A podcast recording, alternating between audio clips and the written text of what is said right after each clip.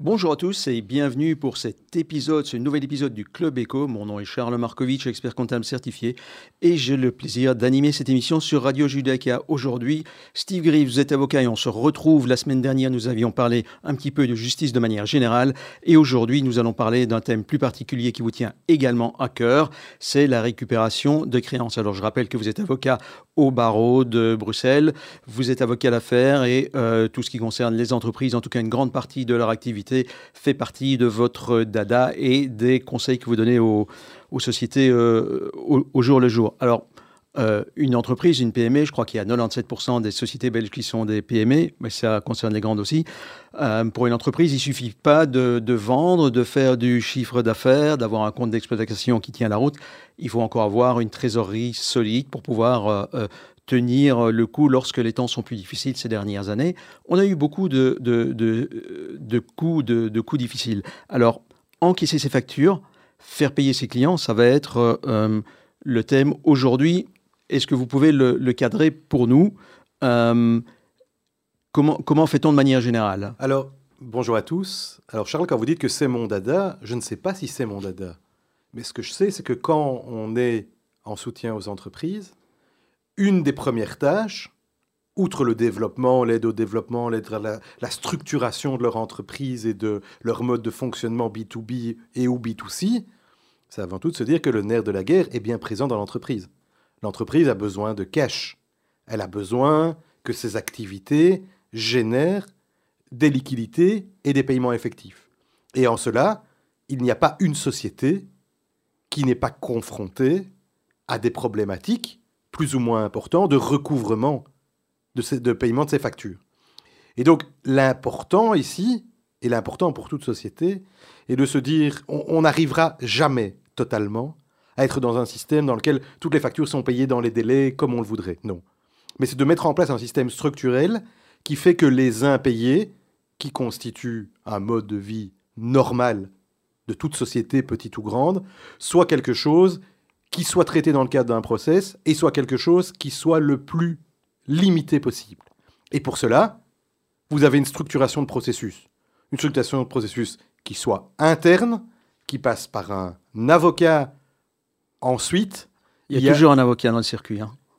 Oui et non. Je vais vous exposer un certain nombre de choses où euh, on peut se passer d'un avocat. Par contre, on ne peut pas se passer d'auxiliaires de justice ou d'autorités publiques qui permettent d'aider au recouvrement de la créance. Mais l'idée de base, si vous me demandez de brosser le tableau général, c'est de vous dire des impayés, il y en a toujours. Par contre, l'intérêt pour une société de mettre en place un cadre, un process structurel destiné à le minimiser et à gérer serrer dans le temps la manière de recouvrer ces impayés, c'est un des défis de la plupart d'entreprises qui, comme vous le dites, sont pour la plupart des PME et sont pour la plupart en termes de trésorerie qui ont besoin d'assurer une stabilité pour assurer la continuité de leur fonctionnement. Ça me rappelle un adage qui dit euh, il n'y a qu'une seule sorte de clients, ce sont ceux qui payent. Les personnes qui vous ont euh, emporté de la marchandise ou qui ont consommé vos services mais qui ne vous payent pas ne sont pas des, oui, mais il y, a, il y, a toutes sortes de, de, débiteurs qui ne payent pas. Vous avez des débiteurs qui sont vraiment des débiteurs de mauvaise volonté, et vous avez des débiteurs ben, qui euh, sont soumis à eux-mêmes à des problèmes de liquidité, qui, sont, qui dépendent également de certains clients. Vous avez des débiteurs ben, qui se trouvent dans une situation euh, financière qui est difficile et qui ne pensaient pas se retrouver là au moment où ils ont par exemple commandé des marchandises. Donc il y a plusieurs types de situations, mais l'intérêt pour la société, c'est déjà d'identifier avant. Vous dites qu'il y a toujours, euh, toujours des impayés, qu'il n'y a pas de solution, il n'y a pas de situation où il n'y a pas d'impayés. On a quand même une entreprise peut se, se faire payer à l'avance par des acomptes ou par domiciliation. Dans ce cas-là, il n'y a pas de problème. On n'a pas besoin d'un huissier de justice, on n'a pas besoin d'un avocat et, et, tout se passe bien. Alors, un des systèmes, évidemment, c'est de vous dire qu'on demande le paiement au moment, de au moment où préalablement à l'exécution du service ou à l'achat du produit. On est bien d'accord paiement comptant ou le paiement par une domiciliation quand vous allez dans une, salle de sport, par exemple, etc. Oui, dans ce cas-là, il n'y a pas d'impayé au moment de la prestation de service. Il pourrait y avoir d'autres impayés, notamment des impayés résultant de la résiliation anticipée du contrat. On rompt le contrat, on rompt la domiciliation, il y a une indemnité qui est due et qui n'est pas payée. Donc oui, il y a des manières de limiter cela. Maintenant, c'est une question de secteur aussi, c'est une question aussi de poids économique de la société. Il n'y a pas énormément, et ce n'est pas la généralité des transactions, où on peut demander un paiement préalablement au service. Euh, je ne vous ai pas encore entendu parler de conditions générales aujourd'hui, pourtant je vous ai déjà entendu parler de, cela euh, dans d'autres circonstances. Est-ce que avoir des conditions générales, c'est la panacée? Est-ce que ça règle beaucoup de problèmes? Ou bien on va sur Internet, on prend, ou bien on fait une photocopie des, conditions générales de, n'importe quel prestataire, elles sont toutes les mêmes, on modifie un nom et puis voilà. Je n'en ai pas encore parlé parce que dans la ligne du temps du processus de recouvrement, on n'y était pas encore et c'est vrai que c'est le B à bas. Mais donc on, l'a envisagé de manière très générale. Maintenant, on peut passer en effet à ce qu'une entreprise doit mettre en place comme processus pour essayer de limiter le nombre d'impayés. Et limiter le nombre d'impayés, ce n'est pas que la, condition générale soit la panacée. La condition générale, c'est un préalable indispensable pour moi, pour toute entreprise structurée qui veut mettre en place un processus efficace de fonctionnement qui implique une, efficacité au niveau du recouvrement des impayés, implique d'avoir des conditions générales qui ont été bien faites et qui permettent de euh, pouvoir limiter les risques d'impayés. Avant toute chose, lorsqu'on constitue une entreprise, préalablement à l'exercice d'une activité, je conseille toujours aux clients d'établir des conditions générales. Ces conditions générales vont notamment prévoir des systèmes comme on appelle des clauses de réserve de propriété, c'est-à-dire que vous, vous livrez des marchandises, mais vous restez propriétaire tant qu'elles ne sont pas payées. C'est très important en cas de faillite, par exemple, euh, du co-contractant de la société, parce que ça veut dire que vous aurez un privilège sur ce que vous avez livré. Ça va vous permettre également de définir le délai dans lequel vous devez être payé, ça va vous permettre de définir le dédommagement auquel vous avez droit, les intérêts en cas de retard, les clauses pénales, ça va vous permettre de déterminer également les juridictions compétentes, tous ces éléments-là, et, plein d'autres, hein, comme par exemple la vérification des marchandises et le fait qu'on ne puisse plus se plaindre après un certain délai, sont quelque chose qui pour moi sont indispensables pour limiter non seulement les risques de non-paiement, mais limiter les risques d'activité de manière générale d'une entreprise.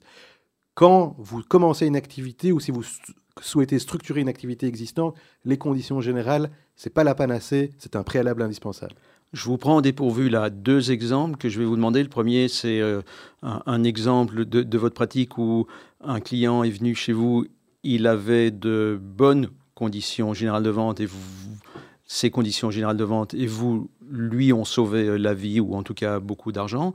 Et deuxième exemple, euh, l'inverse. Donc un client qui serait venu chez vous, il, vous a dit je dois récupérer beaucoup d'argent de tel ou tel client. Et malheureusement, euh, comme ces conditions générales étaient mauvaises, euh, rien n'a pu être fait. Vous pouvez. Euh, alors, je vais vous donner un, exemple, parce que j'ai un exemple en tête très rapide. en termes de transfert des risques, quelqu'un qui avait transféré des marchandises qui n'avaient pas encore été payées, et il y a eu un problème au moment de la livraison et au moment du transport. On met généralement dans les conditions générales, vous pouvez mettre que les risques sont à charge de l'acheteur qui lui-même assure le transport. Si vous ne l'indiquez pas, ce n'est pas toujours le cas.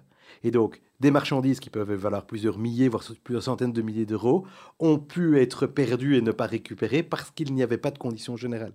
Ce qui était quand même quelque chose, à mon sens, de, très, très, très important. Autre chose, conditions générales intéressantes, une société belge qui était avec une société américaine. La société belge avait réussi à faire imposer ses conditions générales. La société américaine ne payait pas aller aux États-Unis en justice, c'était quasi impossible, parce que ça coûte une fortune, vous étiez plus que le montant de la créance. Ici, ça avait été imposé de sorte que les, euh, les, les, tribunaux belges étaient applicables, ce qui a permis de faire condamner la société américaine qui a payé en définitive. Bon exemple de conditions générales qui ont pris en compte les spécificités de la transaction avec euh, le client étranger de la société qui avait fait établir ces conditions.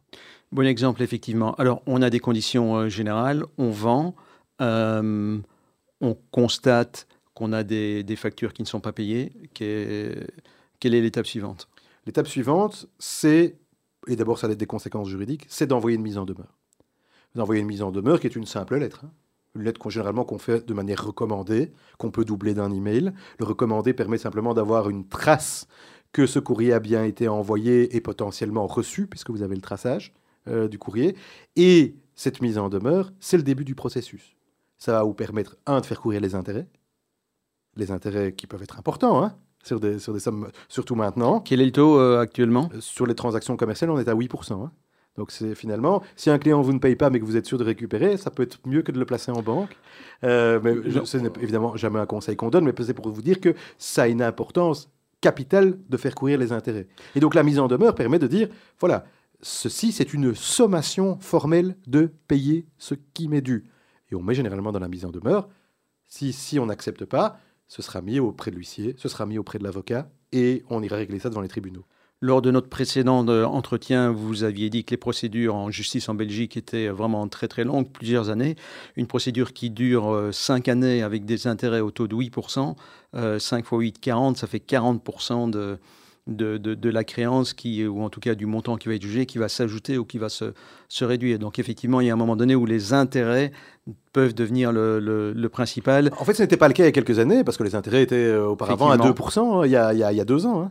Donc là, là maintenant, et, je pense que ça va un peu se réduire maintenant, mais en tout cas, au taux de 8%, oui, il y a un véritable enjeu et ça joue certainement, pour faire le lien avec notre épisode de la semaine passée, je pense, il y a un lien en termes de stratégie de négociation. Nous aurons bientôt, ça ne nous concerne pas, mais on aura bientôt dans le Club Eco un invité qui d'une société de bourse, Alex euh, Goldwasser, et donc lui nous parlera des taux et donc ça fera le lien avec euh, les taux euh, d'intérêt dont vous venez de parler. Alors, il y a un autre point qui n'est pas celui qui vous concerne directement, mais c'est celui du processus. Vous avez cité le mot de processus. Il va de soi que tout ce que vous nous expliquez, ça nécessite d'avoir un processus interne dans l'entreprise, qu'elle soit plus grande ou plus petite. Et avant d'aller voir son avocat, avant d'envoyer une mise en demeure par recommandé, c'est de suivre ses créances commerciales, de suivre ses paiements de manière très, très, très régulière. Ah oui, oui. Alors, c'est évidemment le problème de, de, de, pas mal de PME bah, qui n'ont pas, évidemment, qui, euh, qui, qui, vivent et qui sont très centrés, très juste, à très juste titre, sur leur opérationnel, sur leur activité. Et, et, le financier, c'est de l'ordre administratif. Alors, vous ne pouvez pas vivre sans, mais c'est du travail hein, de suivre des créances impayées. C'est du travail de relancer, d'envoyer des courriers, d'envoyer des appels, de vérifier que les dates, les dates d'échéance des factures. Donc, oui, c'est un vrai travail. Et chaque PME doit se poser la question est-ce que j'internalise ce processus? Est-ce que j'externalise ce processus? Peut-être que ça va me coûter de l'argent, mais finalement, ça va me coûter moins que ce que j'en perds si jamais je ne suis pas mes, factures impayées. Ça, c'est à, voir de chaque, PME, mais c'est un, élément important en effet. Ça permet aussi, si on externalise le processus, de se concentrer sur la mission moteur ou motrice de l'entreprise et donc éventuellement de gagner plus. Mais en tout cas, un autre conseil, c'est soyez proche de vos créances avec votre euh, expert comptable sans aucun doute et demandez-lui d'avoir euh, une balance client ou un historique de manière très rapprochée. Steve, le temps avance, on n'a plus que quelques minutes déjà, ça, ça coule très vite. Bon, euh, on va devoir aller en, malheureusement, on va devoir aller en justice pour récupérer notre, notre créance. Ça se passe euh, comment? Justice de paix, première instance, cour d'appel, euh, tribunal de l'entreprise Oui, en, fonction, pour faire très rapide, parce que je vais vous parler de quelques procédures particulières. Pour être très rapide, vous allez pour une entreprise, la plupart du temps, aller devant, si vous êtes en B2B, donc entreprise-entreprise, vous allez devant le tribunal de l'entreprise, désormais, peu importe le montant que vous réclamez. Mais attention, j'attire l'attention vraiment des auditeurs qu'il existe un certain nombre d'alternatives à cela. Si vous avez une toute petite créance, toute petite, il y a une procédure qui est peu connue, mais qui est la procédure qu'on appelle la procédure sommaire d'injonction de payer pour les créances en dessous de 2000 euros. Et là, vous avez la possibilité, en allant chez un avocat, que l'avocat envoie une sommation de payer. Si il n'y a pas eu de retour dans un délai de 15 jours, il a la possibilité de demander à la justice sans audience d'émettre ce qui s'appelle un titre qui vaudra jugement. 2000 euros. Oui, exactement. Et si vous avez ce titre-là, ça vous permet de faire... Il y a un peu de travail, mais beaucoup moins qu'une procédure. C'est un élément important pour les petites créances. Deuxième élément, et pour vous dire que je ne prêche pas pour les avocats forcément, il y a un système où vous pouvez passer par un huissier uniquement en B2B, donc uniquement pour deux sociétés, qu'on appelle la procédure de recouvrement des créances d'argent incontestées. Il n'y a pas de contestation. Dans ce cas, vous pouvez demander à votre huissier de justice, un huissier de justice, d'émettre ce qu'on appelle une sommation de paiement formelle avec le, titre de la créance avec des explications, il a des modèles. S'il n'y a pas de retour dans un délai d'un mois, il a la possibilité d'émettre ce qu'on appelle un procès verbal de non-contestation. Ce procès, il va l'envoyer au juge de nouveau sans audience, qui pourra être revêtu de ce qu'on appelle la formule exécutoire et de nouveau constituera un jugement. Donc euh, la forme d'un jugement. Donc procédure également très importante, peu importe le montant, vous pouvez ne pas passer par la justice, mais via votre huissier. Euh, et moi, en tant qu'avocat, je peux j'ai déjà recommandé cette procédure dans certains cas de créance incontestée pour vous permettre d'aller plus vite. Et enfin, une dernière procédure qui pour moi est importante et que j'utilise personnellement toutes les semaines. Ça veut dire que vous avez beaucoup d'impayés si vous l'utilisez chaque semaine? Non, je l'utilise pour, pour des clients au niveau européen. Si vous avez la procédure d'injonction de payer européenne. Lorsque vous avez vous travaillez avec une entreprise dans un autre État membre de l'Union européenne, ce qui arrive à beaucoup de sociétés belges, hein, euh, dans ce cas-là, et que vous avez un impayé, au lieu de faire une procédure en justice éventuellement euh, à l'étranger, vous avez la possibilité de remplir, de faire remplir par votre avocat ou de remplir vous-même un formulaire qui est en annexe d'un règlement. C'est un peu, un peu fastidieux à remplir, mais en gros, c'est pas extrêmement compliqué. Et vous pouvez l'envoyer au tribunal, et le tribunal va vous remplir également remplir ce formulaire. Ça va être envoyé au débiteur. Si le débiteur ne conteste pas ou ne réagit pas, vous aurez également un jugement, la forme d'un jugement qui sera valable dans toute l'Union européenne. Donc, procédure européenne d'injonction de payer, je vous ai donné trois types de procédures qui ne sont pas applicables dans tous les cas, qui sont applicables parfois dans certains cas, mais qui permettent de faire l'économie d'une procédure judiciaire. Et il faut, dans le cadre du procès général mis en place, on a vu le système avant, de passer par la justice ou par euh, un système, de, recouvrement forcé. Et en cas de recouvrement forcé, vous avez également un panel de solutions, certaines plus rapides et moins coûteuses que d'autres. Steve Grise, merci beaucoup. Le temps imparti à notre émission est maintenant euh, complètement consommé. Je vous remercie euh, de manière générale et de manière très particulière pour ces trois alternatives qui permettent un recouvrement de créances dans certaines euh, conditions qui sera assez rapide, si je comprends bien, qui sera moins cher et moins long qu'une procédure globale générale comme on les connaît. Merci beaucoup. Merci à Clément, notre technicien, sans qui je ne serais pas là, nous ne serions pas là.